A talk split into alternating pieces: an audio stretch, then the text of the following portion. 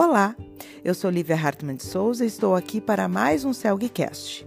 Hoje conversei com a doutora Miriam Brunstein sobre transtornos alimentares. Falamos sobre o quadro clínico, diagnóstico e abordagens terapêuticas atualmente disponíveis.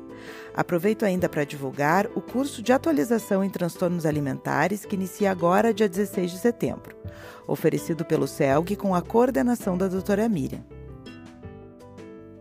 A doutora Miriam é psiquiatra, instrutora de mindfulness pelo Respira Vida Breathworks da Espanha, médica contratada do Hospital de Clínicas de Porto Alegre e coordenadora do Programa de Atendimento e Pesquisa em Transtornos do Comportamento Alimentar em Adultos do Hospital de Clínicas.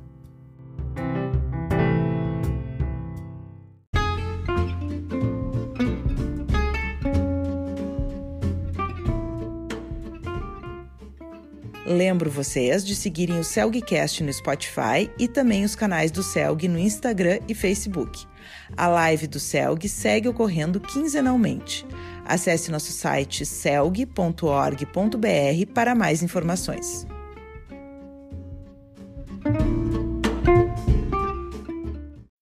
Então, eu queria uh, começar te agradecendo, Miriam, pela tua presença aqui nesse episódio do Celgcast, né, sobre transtornos alimentares. Uh, a gente aproveitou para fazer esse episódio, uh, pensando em divulgar também o curso que tu vai coordenar na semana que vem, né, sobre transtornos alimentares. Então, muito obrigada. Bom, muito obrigado, Lívia, por estar aqui, ao CELG, todo o pessoal do CELG. É, sim, a gente começa então o segundo curso, né, em colaboração do CELG com o Programa de Transtornos Alimentares do Clínicas.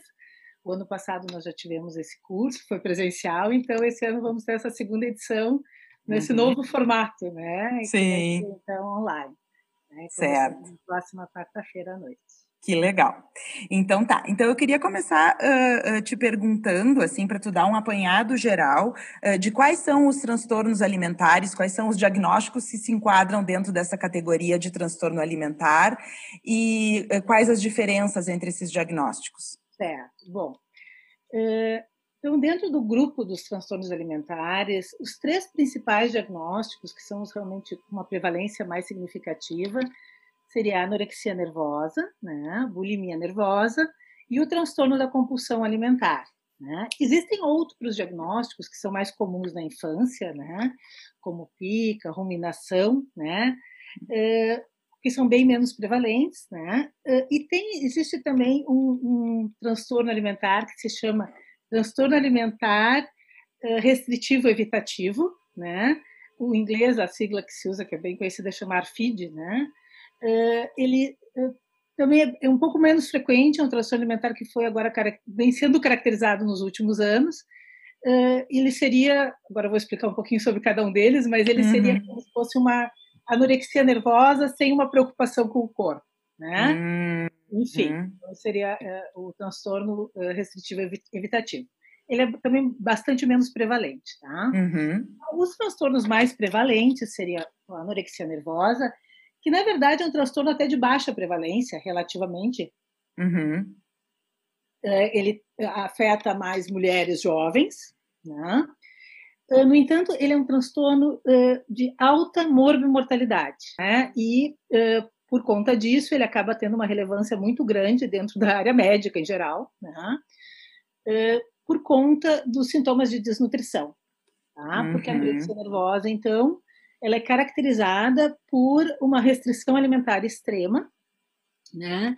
É, no intuito de manter um baixo peso e com, com o intuito de manter um controle sobre o peso, né? Sobre o peso Sim. e a forma corporal, tá? Uhum. É, há sempre uma enorme preocupação com comida e corpo, né? É, e predomina então os comportamentos restritivos, ou seja, comer menos, gastar mais. Né? O segundo transtorno alimentar, então, mais clássico, bastante uh, comum, é a bulimia nervosa, né? que ela é, ela é, mais caracterizada pelos períodos de compulsão, né? episódios de compulsão alimentar recorrentes, em que a pessoa perde o controle sobre a alimentação então, um, um, episódio de compulsão, né, do inglês se usa o termo binge, né, que a gente usa um pouquinho em português também, mas os episódios de compulsão então, são caracterizados por um período curto em que a pessoa ingere enormes quantidades de alimentos, em geral alimentos que a pessoa não habitualmente come, muitos alimentos que ela considera até proibidos, né, para ela, né, no uhum. caso. Então, em geral, alimentos altamente calóricos e palatáveis, né? E que elas a pessoa come enorme quantidade de alimento em um período curto, né? E frequentemente esses episódios de compulsão, então eles são seguidos de episódios de compensatórios que a gente chama, né? De, de purgação, de tentativa de eliminar então esse excesso de, de alimento. Tá? Uhum. Uh, o terceiro, o transtorno alimentar uh, mais frequente, inclusive é o mais prevalente de todos, tá? É o transtorno da compulsão alimentar, certo? Uhum. O transtorno da compulsão alimentar ele só foi caracterizado como um, uma entidade nosológica mais uh, definida no DSM-5. Né? Ele ficava antes como um não especificado, um transtorno alimentar não especificado. E ele é caracterizado basicamente por episódios de compulsão alimentar recorrentes, uhum. sem é, os métodos compensatórios, sem a tentativa compensatória de eliminar a alimentação uhum. Excessiva, certo? E, né, em geral, eh, esses pacientes que têm transtorno da compulsão alimentar, então, Uh, eles têm obesidade, muitas vezes obesidade mórbida. Sim, né? claro. Uhum. E eles acabam, enfim, uh, uh, pela ingestão exagerada de alimento, aumentando muito o peso certo? Uhum. Acho que uma questão interessante de comentar aqui, Lívia, é que assim, obesidade não é um transtorno psiquiátrico. Né? Uhum. Obesidade é um, é um, quadro, né, uma síndrome clínica, né, uhum. que é, dizer, é o desfecho de vários quadros clínicos ou eventualmente ou... psiquiátrico, que seria o transtorno da compulsão alimentar, eventualmente também a bulimia. Tá? Entendi. Uhum. Então, a obesidade em si, ela não é. Mas dentro do grupo dos, das pessoas com obesidade existe um subgrupo que esse sim é um, um, grupo com um transtorno psiquiátrico, que é o transtorno da compulsão alimentar. Da compulsão. E, é. e, e, a, e, a, partir de que medida, que medida que se usa para classificar a, aquela quantidade de alimento ingerida como característica de compulsão? Na verdade, eh, não existe um, um número ou né, uhum. um, assim, uma quantidade de alimento. Né? Sim. Isso é bastante interessante também tu perguntares pelo seguinte, porque o episódio de compulsão alimentar ele tem duas características, né? Uma é o consumo da, do alimento num período restrito, um alimento que seria mais assim, uma quantidade de alimento que seria desproporcional ao que uma pessoa usualmente comeria. Né? Sim. Uhum. Então é, uma, é, subjetivo. Tá? Sim. Uhum. Então é um critério super objetivo. Mas existe também uh, uma, uma condição, uma situação que a gente chama de realmente de compulsão subjetiva, Tá? Uhum. E só a segunda característica do episódio de compulsão, que é a sensação de perda de controle. Né? Sim. Então são dois componentes, é o comer excessivo e a sensação de perda de controle. Tá? Sim, porque às vezes tu vai perguntar, a pessoa diz eu comi muito, aí tu vai ver eu comi dois bombons. Exatamente. Não é exatamente. E isso é uma coisa muito importante, por quê? Né, que a gente está enfatizando. Porque dentro do, da, da, anorexia nervosa, que é um transtorno restritivo, existem sim, sim muitas vezes períodos, episódios de compulsão alimentar, uhum. mas mais comumente são episódios de compulsão alimentar subjetivas. Exatamente isso que tu falaste. Uhum. O paciente que tem a condição, né, a gente em geral usa o feminino porque é muito mais prevalente mulher, claro. a, uhum. a uhum. paciente ela se programou que falasse em bombom, né? Talvez uhum. E a gente fala mais uma maçã. Então, meia maçã, em vez de comer meia maçã, ela comeu uma maçã inteira. Sim. Então, é o dobro houve uma, do que ela esperava, é assim, uma sensação de perda de controle. Ela caracteriza isso como uma compulsão, como mas compulsão. é uma compulsão subjetiva, no sentido de que não existe uma quantidade acima do que uma pessoa normal comeria naquele período. Claro, mas aí, aí entra um, um, pouquinho de critério objetivo, né? Porque meia maçã ou uma maçã não se caracterizaria como algo que uma pessoa normal não comeria, não né? Não comeria, exatamente. Uhum, entendi. Né? Então tem essa questão. E daí eu acho que tem uma questão que está um, importante que tu perguntasse, assim, né? Semelhanças e diferenças, né? Sim. Uhum. É, na verdade, a gente que trabalha clinicamente com transtorno alimentar, a gente realmente costuma se referir e, re, e refletir, pensar, raciocinar clinicamente como um grupo de transtornos, né? Principalmente uhum. anorexia e bulimia, né? Também compulsão alimentar. Por quê? Porque existem muito mais sintomas em comum, né? Muitas características em comum uh, e algumas diferenças, obviamente. Mas a abordagem, ela é abordar, a gente aborda os sintomas, né? Em psiquiatria em geral a gente aborda sintomas, né? Tratamentos tão específicos, né? Sim. É, até brinco às vezes, né? Que a nossa sorte é que os nossos tratamentos são tão inespecíficos quanto os nossos diagnósticos e vice-versa, né? Então assim, é verdade. em geral, né? Fármacos e tal. Mas enfim, então assim a gente tem o quadro de anorexia que predomina a restrição, mas existem também episódios de compulsão, uhum. mais comumente subjetivos, mas podem ser objetivos também, né? Uhum. Uh, e, enfim, uh, existe então o que a gente chamaria de anorexia purgativa nesse caso, né? Sim. Então, há uma restrição, mas o que define se o paciente então tem anorexia e não bulimia é o critério desnutrição baixo peso. Ah, daí, daí entra um critério define, objetivo. Isso, define exatamente. Né? Uhum. E define uh, se é anorexia ou bulimia, né? porque tu pode ter uma pessoa que tem bastante restrição, mas ainda assim múltiplos episódios de compulsão e purgação. Uhum. Se essa pessoa tiver com baixo peso ou desnutrição, a gente vai raciocinar, pensar ela como um transtorno predominantemente restritivo, claro. portanto, anorexia nervosa. Né? Claro, com ah. episódios de purgação. Isso. Lembrando que desnutrição é um IMC, baixo peso é um IMC entre 20 e 18,5. Uhum. Né? Isso já é baixo peso, isso não é normalidade. Né? Uhum. A OMS ela inclui né, a, o baixo peso como parte da normalidade, se tu for olhar critérios de. Uhum. Né? A gente, na medicina, a gente estuda que IMC normal é 20 a 25. Né? Sim mas os critérios de OMS é 18,5 a 25. Na verdade, eles incluem esse, essa faixa de baixo peso, que seria o equivalente ao sobrepeso, né? Sim. como normalidade. Não é. Tá? É uhum. baixo é aumento de risco, não é patológico ainda. Né? Sim, mas já está numa linha. Meio uhum. nós já entramos em, em desnutrição. Né? Entendi. Então, uhum. assim, abaixo de 20 a gente já considera um transtorno predominantemente restritivo, anorexia nervosa. Tá? Sim.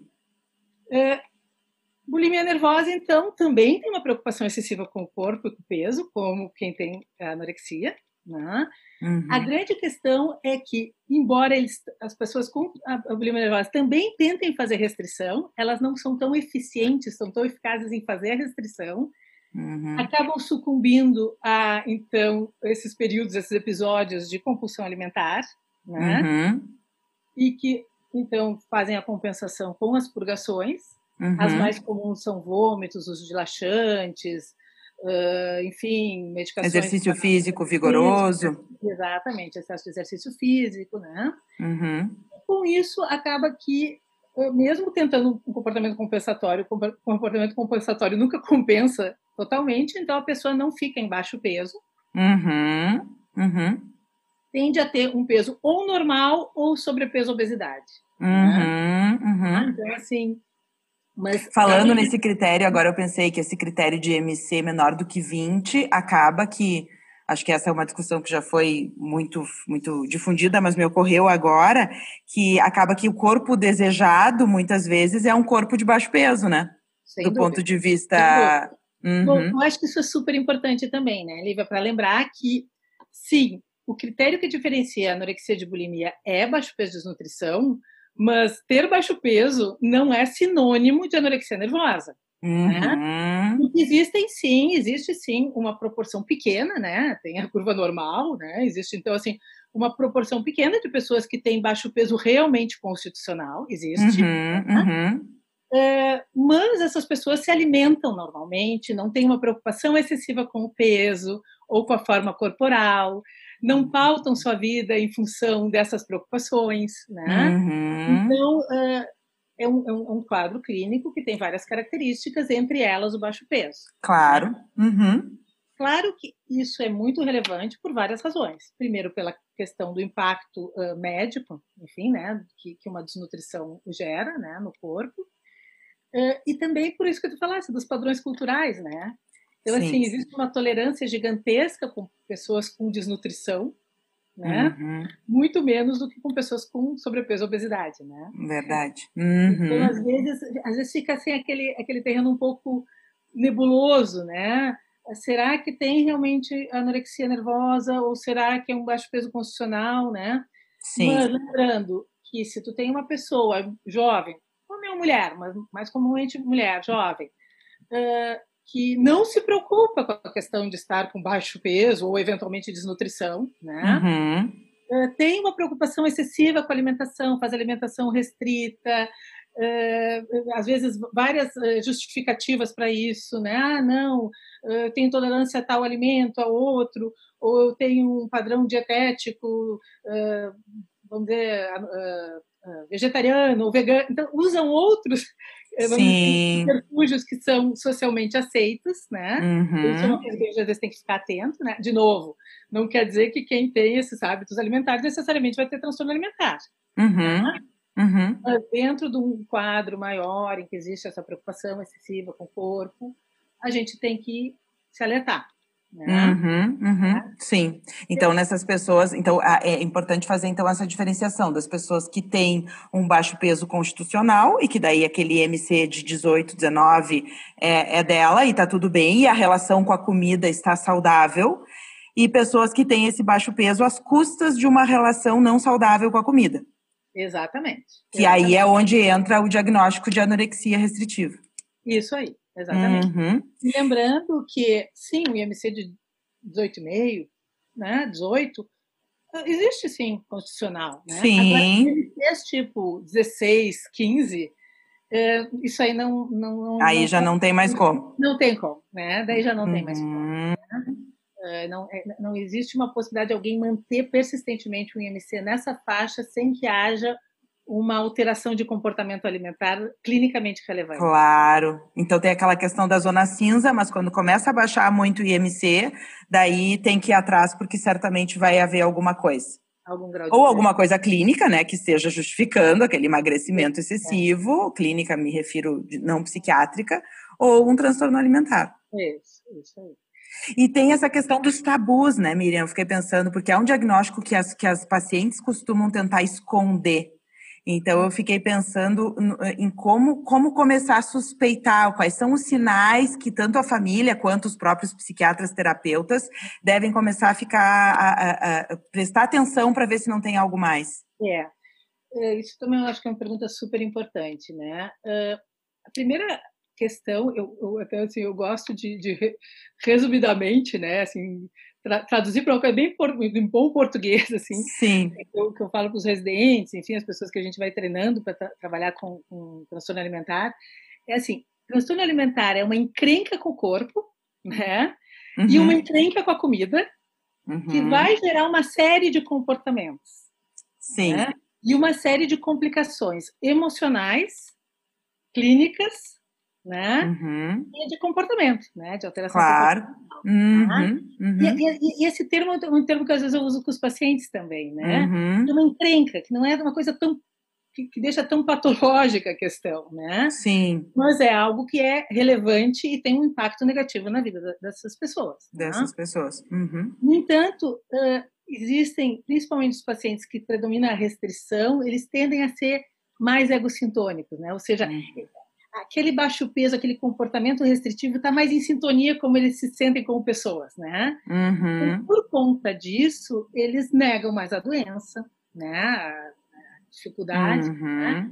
É, eles criam um estilo de vida restrito em geral, porque daí não consegue se alimentar, não consegue ir na festa de família, não quer mais tanto sair com os amigos. Esses, então, são, vamos dizer assim, características comportamentais que devem alertar uhum. familiares, médicos, uh, muitas vezes nem só o psiquiatra, né? Uh, mas o clínico, a ginecologista, o pediatra, o ebiatra, né? No caso, Sim. isso dos transtornos é mais caracteristicamente adolescência, início uhum. da vida adulta, né? Uhum, uhum. Então, uh, outra outra uh, sinal de suspeita, assim, levantar da mesa logo depois de comer, né? Uhum. Aí no banheiro para fazer a purgação, né? Uhum. Uh, pular refeições, né? Uhum. É muito comum, mesmo quem não predomina só a restrição, né? Uh, dizer, ah, não, eu já comi na casa da minha amiga, mas na verdade não comeu, né? Ah, eu fiz um Sim. lanche na rua, mas na verdade não comeu. Uhum. E, e, acaba pulando refeições, né? Uhum. Na verdade, a, a, a, restrição alimentar, ela é o maior uh, desencadeante para as compulsões. Né? Sim. Então é Sim. é muito comum a pessoa uh, achar que tem, né, assim, só compulsão e não se dá conta da restrição que que gerou em geral, né? Sim, porque talvez até bem nessa, dentro dessa ideia do ego sintônico, o ideal para a pessoa seria ficar em restrição. Exatamente. E aí ela não consegue e o que ela percebe como problema é a compulsão. Começa a ficar mais ego distônico, mais, mais em dissonância como a pessoa se Sim. percebe, né? Assim, traduzindo um pouco esse nosso jargão, né? Uhum. É, então, assim, começa a ficar mais ego distônico, em geral, quando existe mais a perda do controle.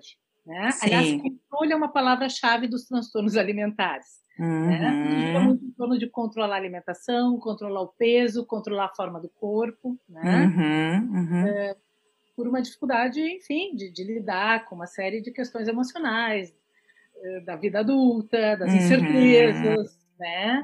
Uh, eventualmente situações traumáticas prévias, uh, situações às vezes uh, de perdas, separações, de dificuldades de, de, de, inserção no grupo, né? Uhum. eventualmente, ou por mudança né, de cidade, coisas assim. Uhum. às vezes situações de, de abuso, né? Sim. É, enfim, ou, ou, eventualmente uma família que já tem transtorno alimentar, então também já tem um ritmo, um estilo alimentar também um pouco diferente, né? Então, nesse sentido, o transtorno alimentar ele pode ser um sintoma de outra coisa que tá, que subjaz, que que está por trás. Na verdade, ele está sempre associado, né, a Sim. alguma questão uh, emocional, tanto que tem tem uma uh, definição que eu gosto muito, que é do Kaplan até, né, uhum. é justamente isso, que eles são transtornos, né, uh, de ordem emocional, eh, comportamental, cognitiva, né, Sim.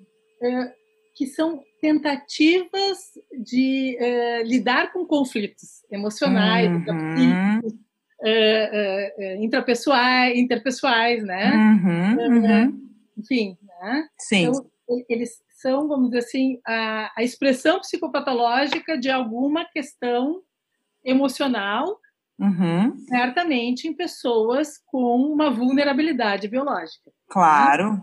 Claro. Essa questão é interessante, né? Nós vivemos numa sociedade que é muito focada em peso, forma corporal, fazer dietas. Uhum, né? uhum. E, ainda assim, a anorexia nervosa é um transtorno de baixa prevalência. Né? Sim. De 1% até 5%, né? casos menos, menos extremos. Uhum, uhum, então, uh, tem que ter alguma coisa a mais do que só aquela pressão social, embora a pressão social costume ser um gatilho ou um reforçador. Hum, sim. E pensando nisso, eh, nessa questão da, da, das vulnerabilidades biológicas, o que, que, se sabe de base biológica dos transtornos alimentares neuronais? É, se sabe, assim, bastante, mas ainda não o suficiente, pelo menos para gerar alguma, alguma, algum exame que nos, né, claro. interna, né, alguma, algum exame de imagem, enfim. Existem sim uma série de alterações uh, de expressão gênica, alterações de conectividade cerebral, né, em áreas de regulação uh, de alimentação, né? Uhum. Uh, enfim, existem múltiplos, uh, vamos dizer assim, múltiplas alterações, uhum. nenhuma suficiente, né? Para explicar. área uhum. para explicar. Então, como os demais transtornos na nossa área, multifatorial. Né? Entendi. Então, tem, tem, que ter assim uma vulnerabilidade genética uhum. e fatores ambientais. Uhum, fatores ambientais e emocionais. Né? Interagindo uhum. para uh, que se desenvolva, né? Claro. O, o, transtorno. E lembrando isso que tu falaste também, né? Existem muitas situações em que, na verdade, existe um período, né? Daí, quando, vamos dizer assim, quando não existe essa vulnerabilidade uh, uh, genética, biológica, muitas vezes a, a, o adolescente, né? Daí, menino ou menina, pode ter períodos de restrição, algumas purgações, etc., ficam mais sintomas isolados que não, não se, se caracterizam e não se, se desenvolvem, não evoluem para um transtorno alimentar. Claro. Assim, Sim, pode acontecer como algo mais episódico. Sim, mais episódico, mais episódico.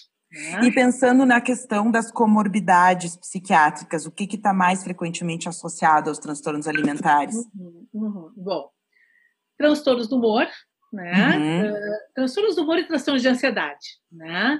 Então, dentro dos transtornos de ansiedade, uh, muito uh, fobia social, né? Uhum. Uh, ansiedade generalizada, né? Toque. Às vezes os pacientes chegam e dizem assim, eu tenho toque por comida. Uhum, é verdade. Então, ficar atento, às vezes, que, que, o paciente vai buscar tratamento para toque, só que ele só tem toque em relação à comida, né? Então, daí já... Tá?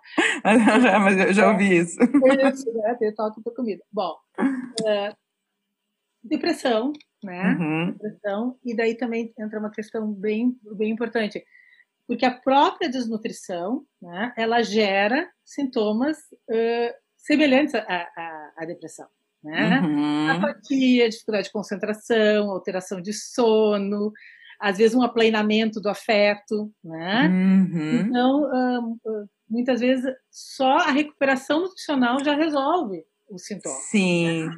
sim. É, e, e, assim, como, como em geral acontece, a gente acaba falando muito das questões do baixo peso restrição, mesmo que ele seja menos prevalente, né? Uhum. É, transtornos mais da linha da bulimia, em que predomina mais então as compulsões, né?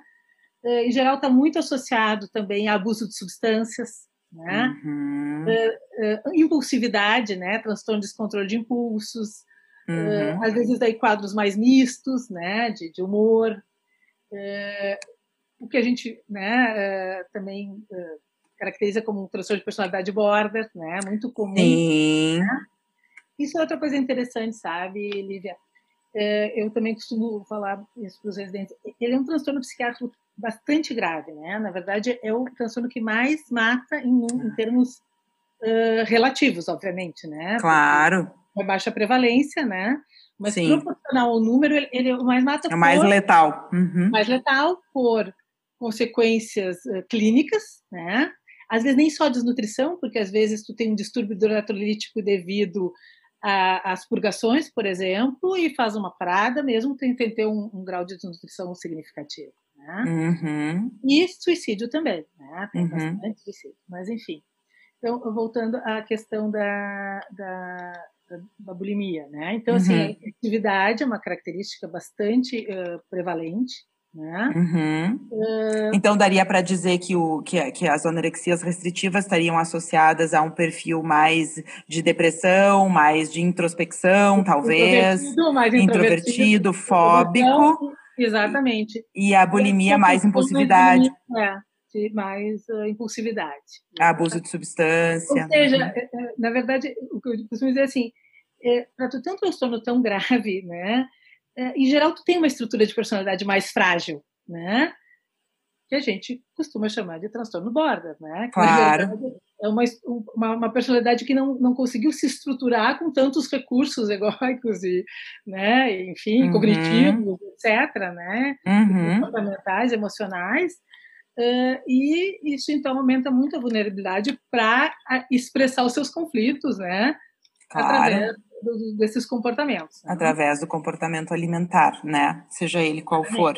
Lembrando uh, que tem que ter hum. a questão uh, biológica junto, né? Porque ele está falando claro. mas né? Bom, Sim, que não é qualquer pessoa que vai não é desenvolver é é. um quadro, especialmente um quadro grave. Tem que ter um é. substrato biológico para conseguir, é. para desenvolver algo assim. É, e tem uma coisa que a gente ouve de vez em quando, que talvez tu já tenhas ouvido os nossos ouvintes também, né? Uhum. Pessoas dizerem, ai, ah, eu queria ter um pouquinho de anorexia, né? É, é uma uhum. coisa que chega a me dar um frio na espinha, né? Porque as pessoas, elas não, elas não têm a, a clareza assim, do, do que estão dizendo, né? Do tamanho do problema. Do tamanho do problema. Do tamanho uhum. do problema. E, do, mesmo sendo egocintônico, é um sofrimento e uma limitação de vida gigantesca que os pacientes com transtorno alimentar mais grave acabam tendo. Claro. É enorme na família. Né? Então... Sim, e pensando nisso, assim, como é que costuma ser o prognóstico? Como é que costumam evoluir esses pacientes? São transtornos que, que se restringem mais à adolescência ou que se prolongam para a vida inteira? Como é que fica a coisa? Uhum. Outra pergunta super, super relevante, né? Porque antigamente, é, como alguns outros transtornos dentro da nossa área, né? Parecia assim, aos 18 anos tu curou, né? Então, Virou abóbora. Né? É, exatamente. Não, na verdade, é o contrário, né? Muitas vezes eles cursam silenciosos, né? Uh, por exemplo, às vezes muitos anos uh, de pessoas fazendo purgações, né, tendo compulsões e purgações, porque as compulsões e purgações, em geral, elas são mais bastante agudistônicas. As pessoas têm a sensação ruim de perder o controle, então fazem isso de uma maneira escondida, né? Sim. Então, anos a fio tendo bulimia, por exemplo, ou anos a fio tendo restrições alimentares com justificativas socialmente aceitas e um baixo peso tolerado pela família e pela sociedade, né? É, que lá, lá adiante, então, vão ter uh, impactos e daí o diagnóstico, né? Por exemplo, um paciente que teve uma vida longa de restrição, baixo peso, chega um momento que é gestar, né? Não consegue engravidar, eventualmente por talvez uma falência ovariana devido ah. a um ah. período prolongado de desnutrição na adolescência, por exemplo. Sim. Né? Uh, uma osteoporose precoce, né? Claro. Uma nutrição. Então, na verdade, às vezes ele fica assim não clinicamente detectável ou detectável, uhum. né? muito tempo, né? Tendo diagnóstico às vezes assim pela complicação daí. Exatamente, né? Ou uhum. por uma mudança, do, do, do, vamos dizer assim, de, de contexto, né? Ah, quer, quer gestar, ou tem, enfim, né, alguma outra situação uhum, uhum. e é, acaba levando a pessoa a se alertar, buscar ajuda ou alguém da família, né? Então, não raro os transtornos se cronificam. Não raro se cronificam, não raro se cronificam. Uhum, uhum. Um pouco como também muitos dos uhum. nossos diagnósticos de psiquiatria. É, é, mais ou menos um terço, um terço, um terço, né? Sim. Um terço dos pacientes acabam tendo uma remissão, né, uhum. persistente, inclusive algumas vezes quando, como eu falei, assim, às vezes são sintomas ou transtornos mais leves, às vezes uma remissão espontânea, né, sem uhum. tratamento, ou com uhum. um tratamento até inespecífico, né? É, um terço dos pacientes vão ter um curso de exacerbações e remissões, né? Uhum. Vão ter períodos mais assintomáticos, em que não vão ter compulsão, purgação, que não vão ter desnutrição, e, eventualmente, por alguma situação estressora, vão voltar a ter sintomas. Né? Uhum. E existe, sim, um terço de pacientes, talvez um pouco menos, com curso, assim, grave a gravíssimo. Sim, né? sim. Grave a gravíssimo, com, assim, com um grau de, uh, enfim, uh, impacto e, e... Complicações. Complicações, restrições de vida, incapacidade de trabalho, de vida social. Sim, sim e, e tem assim um impacto muitas vezes assim muito muito grande. Né? Sim, daí pode entrar na, na no, no, grupo de transtornos psiquiátricos incapacitantes. Exatamente. Que chegam a né, tirar a possibilidade da pessoa ter uma vida minimamente saudável e produtiva. Exatamente, minimamente autônoma, né? Uhum, uhum, entendi. E, e, tu mencionou um pouco, mas eu queria que tu falasse um pouquinho mais dos riscos clínicos e psiquiátricos que, que, que estão envolvidos nos transtornos uhum. alimentares. Bom, riscos psiquiátricos, eu acho que a gente falou um pouquinho já, né? Então, assim, uhum. assim, é uma doença, né? a gente fala em doença, não é um transtorno, né? É, que, a, que a base dele, a característica dele é, são comportamentos que são altamente autoagressivos, né? Então, assim, é, é, é botar alguém em inanição, ou fazer né, a pessoa mesmo, né? Ou fazer a pessoa purgar, que é uma coisa extremamente agressiva para o organismo, é. abusar de laxativos, ou enfim, de, de, outras substâncias, eventualmente até de é, cocaína ou outras drogas para, né? Ou anfetamina é comum, né? Enfim, então assim, é, muito comum outras formas de automutilação, né? uhum. né? Então, assim, é, comportamentos suicidas e, inclusive, tentativas e, eventualmente, suicídio, né? Então, assim, uhum, uhum. esse talvez seja a maior complicação, né? Maior claro. risco maior, uhum. muitas vezes se alertar e indicar a internação, né? Uhum, uhum. É, riscos psiquiátricos ainda são dessa questão da cronificação, né? Eh, do, do, do, impacto, tendo uma vida mais restrita, perdendo janelas de oportunidade de desenvolvimento, né? A gente fala isso, às vezes a pessoa acaba perdendo um pouco o bonde, assim, de, de ter vida de relação, de uh, poder... Ter vida profissional. Ter vida profissional, né? Sim, tem um impacto funcional gigantesco, né? funcional, né? né? De, de, de, funcionalidade muito, muito importante, de qualidade Sim. de vida, né? Sim. Uh, do ponto de vista clínico, são variados e depende um pouco do transtorno, das características clínicas sintomáticas e do, da intensidade e da persistência, né? Uhum. É, a gente trabalha muito, necessariamente trabalha com algum clínico junto. Lá no Hospital de Clínicas a gente vem trabalhando muito bem nos últimos anos com o serviço de nutrologia. Inclusive, uhum. a doutora Luciana, que é chefe da nutrologia, vai dar aula no nosso curso, né? Já tem colaborado ano passado também. Então, os, os riscos clínicos, uh, os mais graves seriam, então, assim, morte por distúrbio hidroeletrolítico, né? Uhum. Geral, as mortes por transtorno alimentar são por parada cardíaca, né? Parada uhum. respiratória. Mas existem outras, outros problemas graves, como osteoporose precoce, né? Inclusive uhum. patológicas, dor, né? Grau de limitação, uhum. pela desnutrição. Outro, inclusive, daí entra a, questão também das purgas, perda dentária, né? Ah, sim. Uh, os dentes começam a realmente esfarelar. Às vezes são os dentistas que se alertam para o transtorno hum, alimentar uhum. pela perda do esmalte dentário, né? Sim. Então, uh, perda de dente. Falência ovariana, que tu mencionaste, falência né? ovariana, ou infertilidade, às vezes infertilidade total, às vezes, né, parcial, enfim, né? Sim, transitória. Uhum. Transitória. Uh, outra, outra questão, uh, trans, problemas gastrointestinais, né? Assim, uhum. digestivo, né? Uhum. Alteração, obviamente, de hábito intestinal com uso abusivo de laxantes, né? Uhum. Uh, enfim. Então são infinitas, né? Então, as, dependendo as, da apresentação clínica, são todas as, as complicações. Todas as manifestações. Muitas vezes é muito interessante também. Às vezes o que leva as pessoas a buscar o tratamento são complicações clínicas que a pessoa não associa ao transtorno alimentar. Sim. Uma coisa muito comum assim, ah, a pele é muito seca, tem muito frio, hum. o cabelo é quebradiço, uh, né? Então, assim, são, são ah, tem muito, uh, muita constipação, às vezes uhum. não é nem uhum. pelo uso de laxantes, mas simplesmente pela restrição alimentar, o trânsito fica mais lento, né? Uhum. Então fica com constipação, com sensação de plenitude gástrica precoce, uhum. né? Enfim. Então, assim, e aí a pessoa, até por ser uma, né, isso incomoda, daí resolve procurar isso, ajuda. Exatamente. Uhum. Pode ser um motivador para o início de tratamento, o que é claro. absolutamente legítimo. Claro, claro. E, e, e tu mencionou a, a, a Luciana e a, o serviço de nutrologia. Qual que é o papel dos outros, das outras especialidades médicas e não médicas de serviço ah, de saúde no tratamento? É fundamental, né? É um, um vamos dizer assim, uma área da psiquiatria em que a gente trabalha muito, assim, necessariamente em equipe multidisciplinar, né? Sim.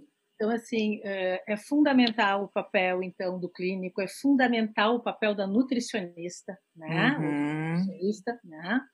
Porque o nutrólogo, ele vai olhar mais as questões clínicas, médicas, né? E vai ter um diálogo, isso que a gente tem feito, assim, de uma forma muito produtiva lá dentro do, do hospital, entre a nossa nutricionista, que também é uma pessoa bastante experiente uh, dentro da, da, abordagem comportamental, né, do, do, da alimentação sim. né? Sim, sim. Uh, então, nutrição, enfermagem, né, uhum. tanto em nível uh, de internação hospitalar, que a enfermagem, então, é linha de frente fundamental, porque é quem está no manejo, assim, hora a hora, minuto a minuto com os pacientes, né? Sim, então, assim, sim. Então, uma enfermagem bem treinada, Uhum. Mas também nível ambulatorial é importante para promover autocuidado, para auxiliar a gente muito em grupos diagnósticos, psicoeducação, né? Uhum. O educador físico, a gente também tem trabalhado muito bem, a educadora física da equipe é excelente, trabalha uhum. muito questões do corpo, aceitação corporal, questão de uh, uh, práticas de relaxamento, de, né, de uhum. contato, de diminuição de ansiedade, de contato com o corpo. Então, o educador uhum. também é muito importante. Psicólogo, psicólogo clínico, tanto para abordagens psicoterápicas, né? Uhum. No caso, a gente também, os psicatras, né, no nosso meio também uhum. fazem abordagens psiquiátricas, em outros ambientes, às vezes, o psiquiatra ele fica mais gerenciando o caso, uh, abordagem farmacológica que não é a linha de frente, em seguida acho que a gente vai falar isso uhum. também, né? Mas, enfim, e os psicólogos fazem abordagem psicoterápica. No nosso meio, os psiquiatras fazem abordagem psicoterápica também, o psicólogo clínico bem treinado também, né, faz. Claro. Mas o psicólogo, ele tem também um papel muito específico, muito importante é, dentro da neuropsicologia, porque hum. esses pacientes, eles têm todo um processamento cognitivo muito peculiar, que se trabalhado, isso também melhora. Né? Interessante. É muito interessante, muito interessante. Uhum. Por exemplo, são pacientes que têm dificuldade de perceber os contextos, porque eles têm uma tendência a focar em detalhes, uhum. né? De todos os contextos, né? Cognitivos, de perceptivos, né? E, e, isso aumenta, então, uh, justamente, por exemplo, as distorções corporais têm muito a ver com isso também. Né? Sim. Né? Perceber maior do que, do que se é, ou partes do corpo maior do que são, tem muito a ver com, essa, com esse hiperfoco em determinado uhum. áreas, né? Que a gente, tudo que a gente hiperfoca, a gente tem uma amplificação né, da percepção. Claro, claro. O neuropsicólogo, também a nossa neuropsicóloga, que também está no curso, né? Todos esses profissionais que eu estou citando vão estar sim, sim. nas suas respectivas áreas, né? Então, essa parte de neuropsicologia também super, super importante, né?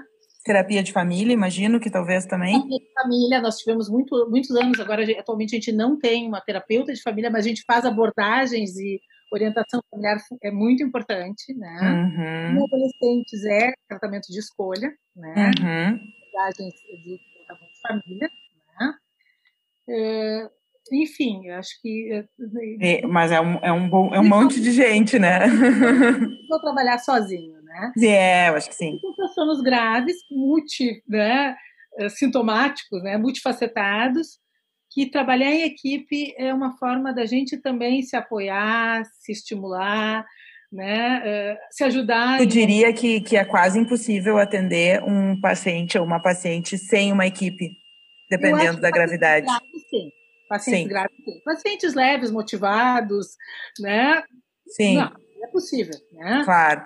Uma nutricionista bem treinada em, nutrição comportamental, eventualmente, se não existe grandes riscos, um, um psicólogo também, né, que tem uma retaguarda clínica, né, se uhum. Uma questão que eu acho fundamental, né, Lívia, assim, lembrar que os transtornos alimentares, assim como a obesidade não é um transtorno psiquiátrico, transtorno alimentar é transtorno psiquiátrico. Sim. Né? Então, isso é muito importante, porque às vezes, o, o, às vezes profissionais não psiquiatras, né, uh, clínico, ginecologista, ou mesmo um nutricionista não treinado, imaginam que, ah, eu vou prescrever uma, uma dieta. dieta e a pessoa vai aderir.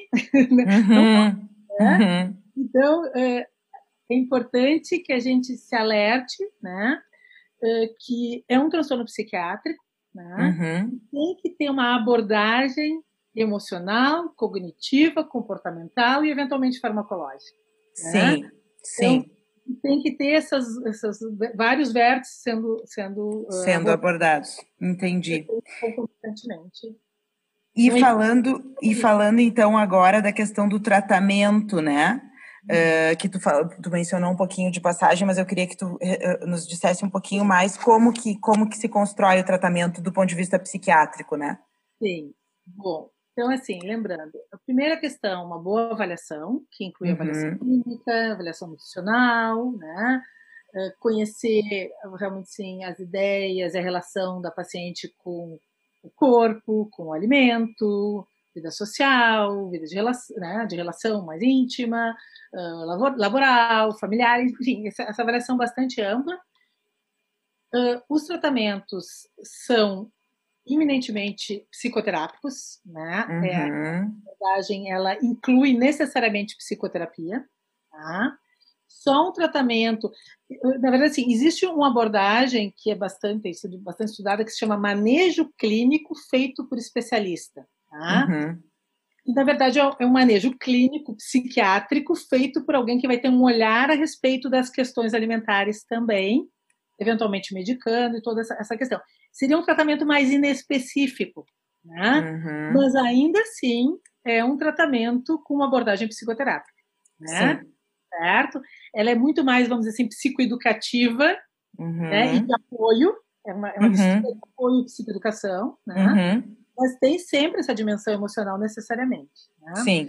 Outra questão que necessariamente tem que estar incluída nesse manejo, nesse tratamento, na ajuda dessas pessoas, são é, é a psicoeducação, né? Uhum. É uma psicoeducação que tem que ser algo esclarecedor, acolhedor, não acusatório, né? Uhum. Não terrorista, porque também não adianta, né? Eu também falo isso, eu brinco assim, se o terrorismo funcionasse, a carteira de cigarro já teria feito todo mundo parar de fumar, né? Aquelas imagens horrorosas. Uhum. Não adianta, o terrorismo não adianta. Então, assim, todas as abordagens têm que ser motivacionais, né? Tem que ser uhum.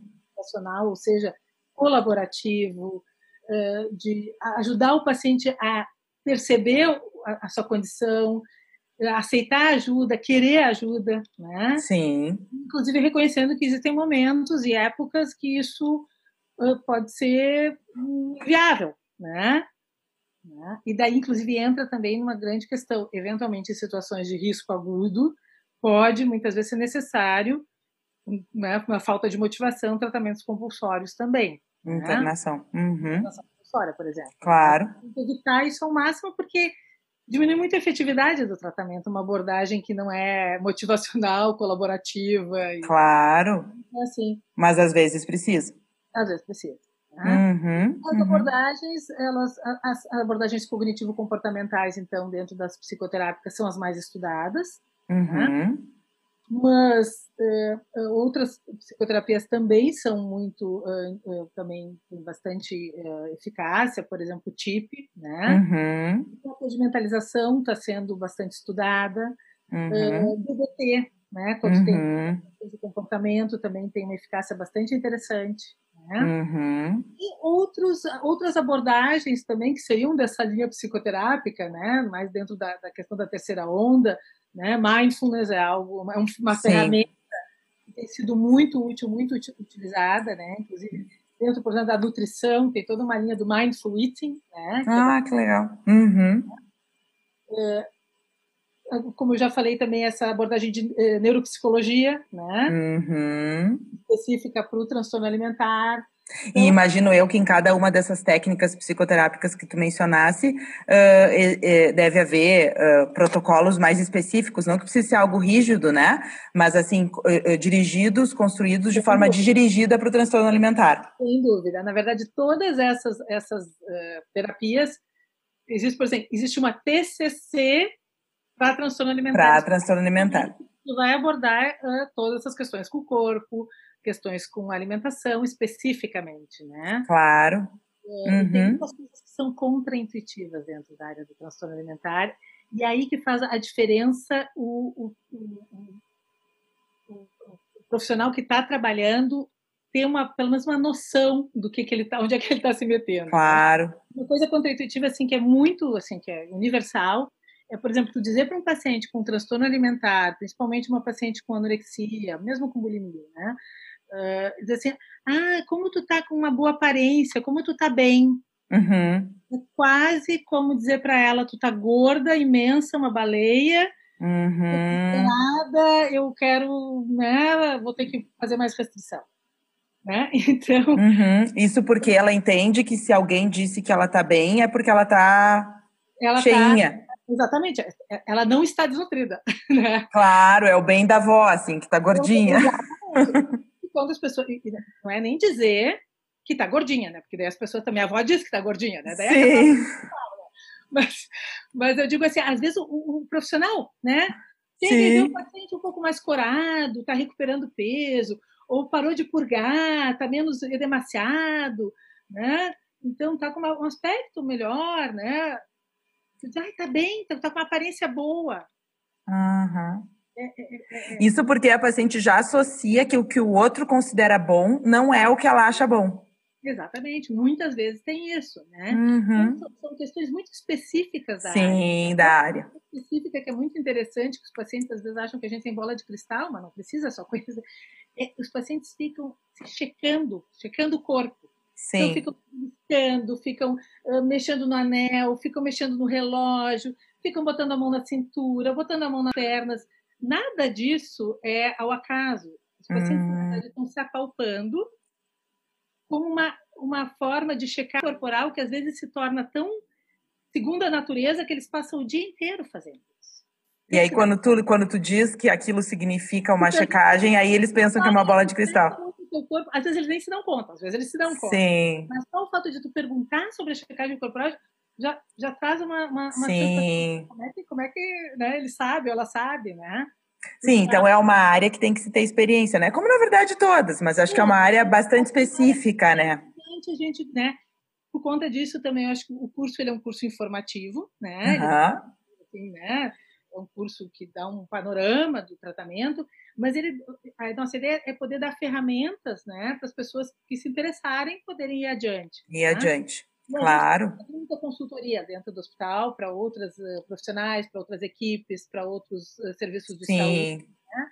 Sim. Porque a gente também entende que é muito importante capacitar as pessoas para o diagnóstico e para abordagens, pacientes às vezes mais motivados, com né, um profissional bem motivado também. Claro não necessariamente precisa ser alguém super especialista. Super, sim, casos mais leves, talvez um psiquiatra geral bem instruído possa conseguir dar conta. Bem alentado, sim, a gente né, sempre Claro. E falando, e falando do tratamento farmacológico, que tu chegou a dizer que não é a. Mas assim, o que, bom, que se tem?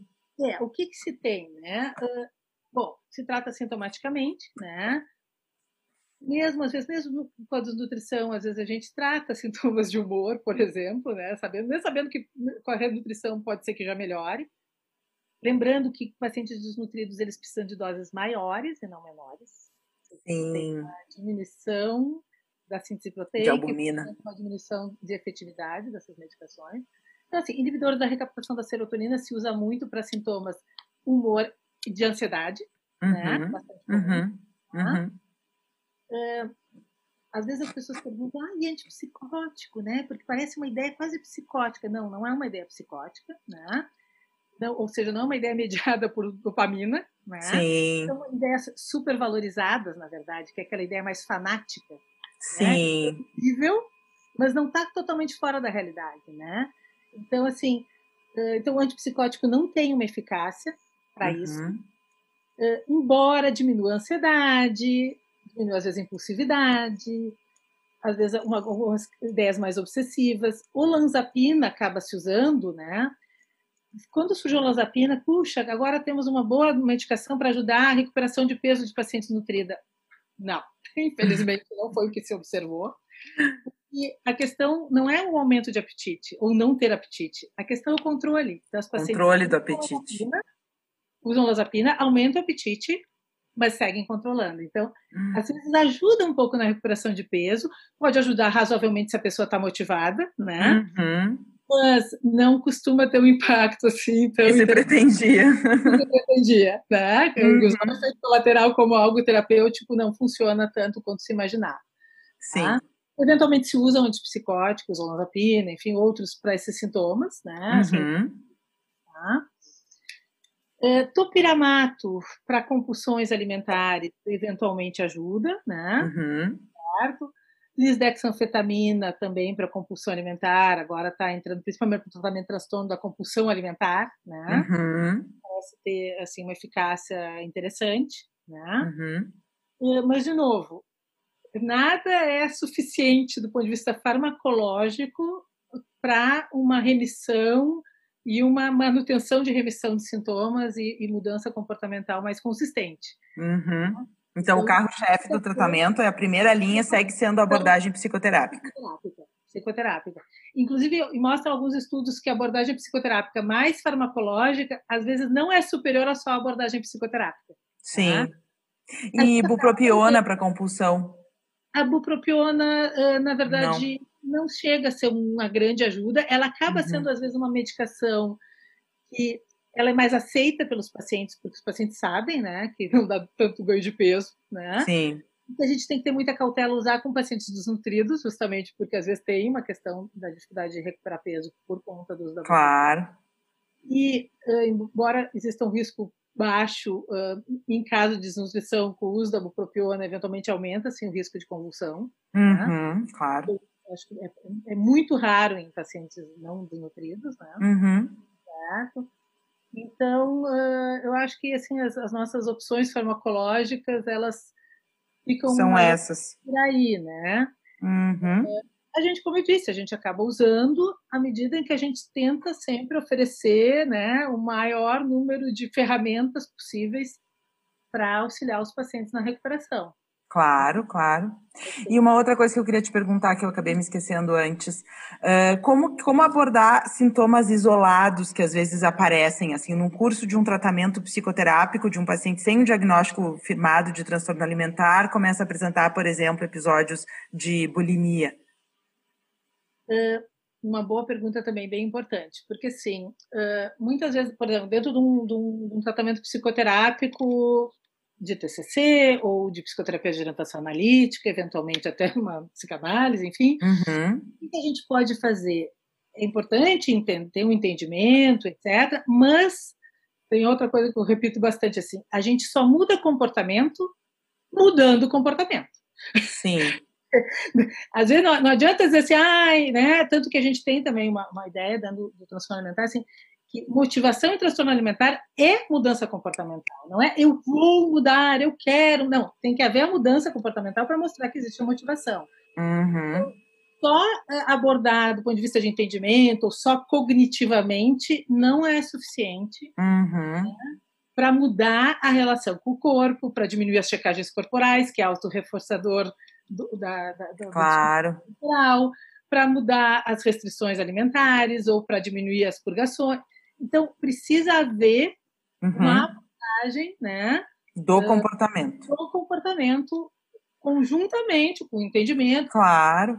Mesmo numa terapia cognitivo-comportamental, é fundamental tu também dar um, algum grau de entendimento para o paciente do que está se passando.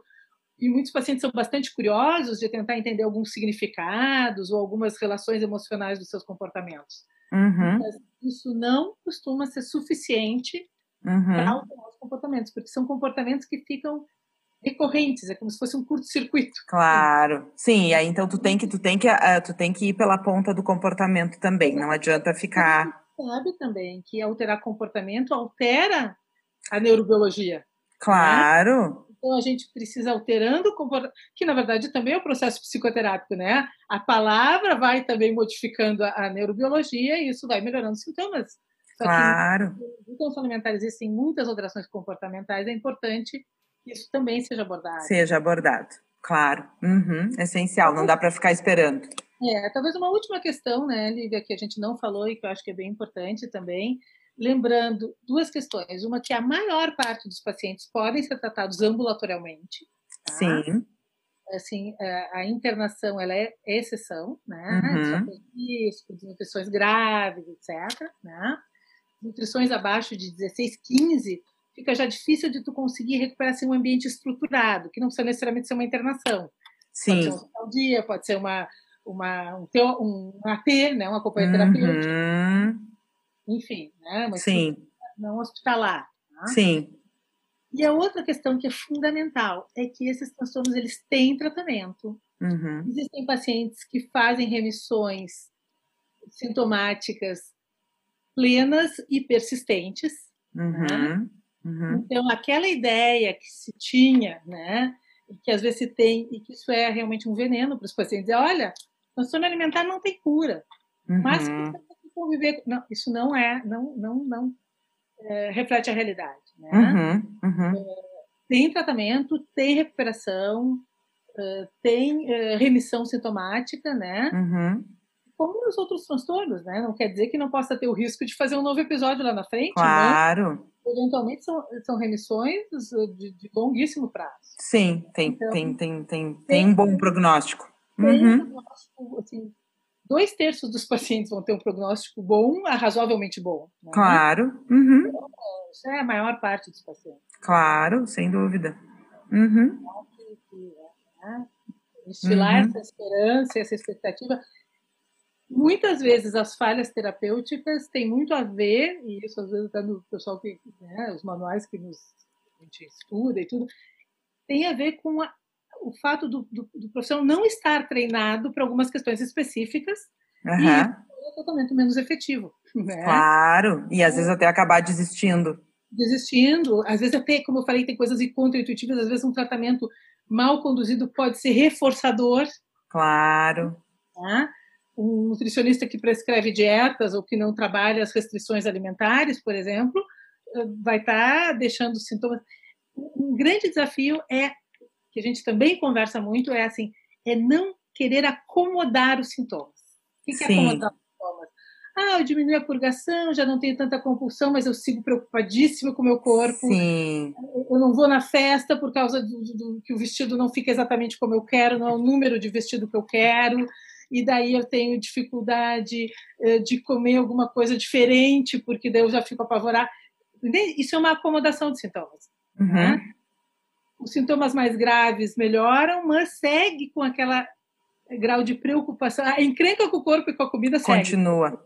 Sim, então, dentro da ideia aquela de buscar, que eu acho que é, é, comum a todos os transtornos psiquiátricos, buscar a remissão, né? E não ficar tolerando a Isso. permanência de sintomas residuais que daqui a pouco se avolumam de novo. Isso. E a remissão, às vezes, pode ser até a pessoa ainda ter, vamos assim, a tentação do sintoma, né? Sim. E, e, mas conseguir lidar com isso de forma que isso não, não traga impacto. Então, claro. se eu ah, estou mais estressado, quero pular uma refeição. Não, mas eu já sei que eu não posso pular a refeição. Então, eu vou né, trabalhar para que isso não ocorra. Né? Claro, claro. Eu estressado, eu vou querer fazer uma compulsão para diminuir assim, o meu estresse, a minha irritação. Mas eu já sei que talvez técnicas de relaxamento ou algumas uh, né, métodos de solução de problemas pode me ajudar, então eu vou lançar mão disso. Então, Sim, daí tu até instrumentaliza o paciente, né, para ele lidar. O paciente, ele, ele, ou seja, ele vive, ele pode até ter alguma, né, algum resquício, vamos dizer assim, alguma, mas que isso não se reflita num, prejuízo para a vida dele. Claro. Então, uma remissão de sintomas. Né? Entendi. E agora, uma última pergunta que a gente tem feito para todos os nossos entrevistados. Eu queria saber de ti, assim, o que que tu pensa, o que que tu acha que a gente, como psiquiatra, como psicoterapeutas, como psicólogos, que os nossos associados também são psicólogos, o que que a gente pode fazer para contribuir de um modo geral, assim, com a sociedade como um todo? Olha, dentro da área dos transtornos alimentares, eu acho que a gente tem um papel muito importante, né? Porque como a gente falou até na nossa conversa, né, Lívia, nós estamos numa sociedade que ela, ela é muito promotora de, de comportamentos que são comportamentos não sadios e que vão estimular os pacientes a ter sintomas alimentares ou transtornos alimentares, porque existe toda uma promoção de um corpo idealizado que não existe, uma série de uh, mitos a respeito de alimentos, né? Uhum. Pode ou não pode, é sadio não é sadio, né? Sim. Então, assim, orientar isso, que ser sadio é poder comer de tudo, né? Em quantidades né? Uh, adequadas, né? Uhum. Uhum. que ser sadio é poder aceitar o nosso corpo do jeito que ele é, né? Com as suas defeitos, né? Poder uh, lidar com situações estressoras da vida, de incertezas, né? Uh, sem lançar mão de recursos autodestrutivos. Ou seja, então assim, uh, trazer informação, né, de que esses, essas ideias, esses mitos sociais, eles realmente eles prestam um enorme desserviço uhum. das pessoas, né? Traz um Sim. enorme sofrimento. Sim, tanto para as pessoas que têm vulnerabilidade biológica para desenvolver o transtorno, quanto para aquelas que aquilo vai representar um sofrimento. Um sofrimento, exatamente, né? Uhum. há 20 anos atrás, fazer dieta era para pessoas que precisavam perder peso, porque tinham sobrepeso. Hoje em dia, né, tu ouve todo mundo falando em dieta. Sim, é, sim. Então, assim, as pessoas estão sempre insatisfeitas, né? Isso sim. É final dos nossos tempos, né? Uma eterna uhum. insatisfação, né? Uhum. O corpo e uma fantasia de que então, quando tiver... E com uma dieta ultra, ultra saudável, né? Isso, aí começa, aí eu acho que entra aquela coisa dos subterfúgios que tu falasse antes, né? Aí come só isso, ou só aquilo, ou só aquele outro, ou tempero X, ou tempero Y. Isso, uh, complica a vida social das pessoas. Claro, né? com certeza. Então, eu acho que a gente tem esse papel, né? De, uhum. des, de desidealizar, né? Claro essas características assim socialmente né, assim, comentadas, né, uhum. importante, né, uhum. uh, e acolher as pessoas, né, também ter uma atitude não julgadora, né, de quem tem transtorno alimentar, isso é muito importante para diminuir, sim, para permitir Sim. que as pessoas queiram ser, ser ajudadas, né, uhum. é, um, é, um, é, uma dificuldade emocional, não é uma escolha, sim, né? é, muitas vezes assim é, famílias acusam, as pessoas têm preconceito também, né? Claro. Com compulsão alimentar, né? Principalmente uhum. as maiores focos de, de preconceito, né? Então, assim, Sim. Então, é uma dificuldade emocional importante, séria, que precisa ser cuidada, ajudada, né? Uhum. Então, acho que isso é, é muito importante. Acho é, é verdade. É uma área da psiquiatria que tem um impacto social, né? Grande. E assim, de, de, de? Exatamente. Mas então tá, eu queria te agradecer imensamente pela tua participação, acho que foi super útil. E a ideia é que a gente daí incentive as pessoas a participarem do curso, então, com esse resumão que tu nos fizesse, né? Mas tenho certeza que o curso é bem mais aprofundado. Sim, sem dúvida. É, obrigada. Muito obrigada, Lívia. Vamos. Tchau, tchau.